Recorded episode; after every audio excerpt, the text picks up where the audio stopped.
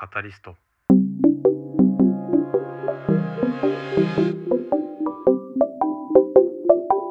考のハンマー投げラジオ。毎朝5分のアウトプット週間。おはようございます。立見明彦です。エスカレーターどっちに立つ？そんな話題を先ほど NHK ラジオ第一放送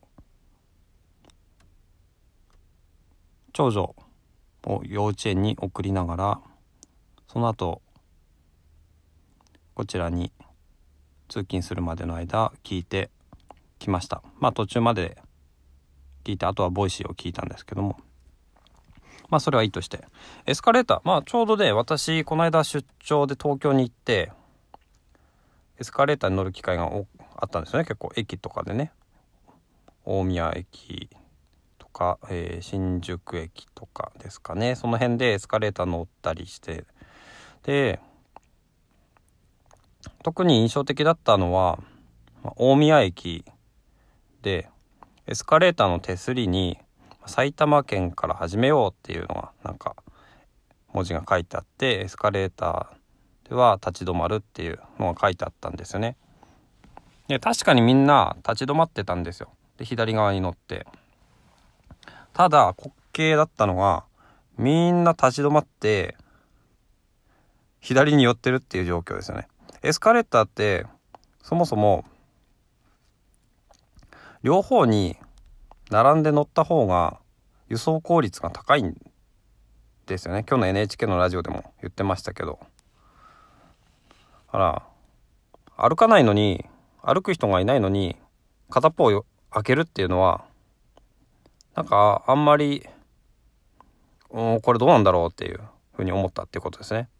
まあ今コロナウイルスとかもあるんでまあ、びっちり乗るとね密になるっていう部分もあるのかもしれないんですけど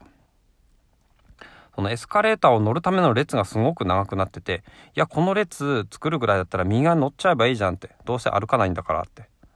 思うんですよね。で私は同僚と2人で出張に行っていたんですけども、まあ、その時は私は同僚の隣に立ってで、まあ、左側はずらーっと並んでて右側はスカスカですね。で私のところだけまあ、私、まあ、他の人もなんか数人で、えー、移動してる人とかは右側にも立ったりしてましたけど私は右側に立ってっていうようなことをしてましたけどね。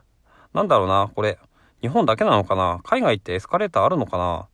ちょっとその辺気になるところだけど。エスカレーターがあってやっぱり人間はこう、まあ、いろんなタイプの人間がいるわけですよね。その急ぐせっかちな人間とかもいる。でそういう人間がいると両方に立ってるとなんか後ろからなんかチッとかねイライラしてるような雰囲気とかが感じられるとすごく不愉快じゃないですか。だから、まあ、なるべくそういうなんだろうな自然災害みたいなものに出くわさないように左側におとなしく立ってるっていうのがまあ最適化になっちゃうのかなってもう全体最適じゃないまあ個別最適だと思うんですけどね。全体最適を考えるなら本当にね両側立つっていうのがいいと思うんですけどね。あとは何だろうな歩けない仕組みができないかなと思うんですけどね。歩くとなんかブザーが鳴るとかまあ分かんないですけどね。まあ逆に歩けないようにしちゃうとうんなんか緊急時とかにちょっと危険かもしれないですね。例えば後ろから通り魔がやってきてあの襲ってきたりとかする時とかは本当にね走ってでもねエスカレーターを駆け上る必要とか出てくるかもしれないですけどね。だからねまあやみくもに規制をかけるってのもなんか良くないような気もするしなんかエスカレーターってどうなんだろうなってこの間ちょうど出張して思ってたところに今日たまたま NHK のラジオでそういう話があったのでちょっと自分の頭で考えてみました。まあ海外どうなってんのかなっていうのはちょっと気になるところですよね。あなたはエスカレーター乗るときどっちに乗りますか？だから西日本と東日本でね分かれてるっていうのがありますけどねで三重県あたりにあの境目があるんじゃないかっていうことで調査してたそういう、えー、ラジオの番組でしたねまあ興味深かったですけどでもね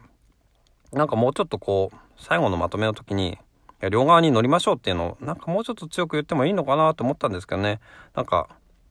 まあね右側に乗る左側に乗るどっちが正解ってことはないくてまあ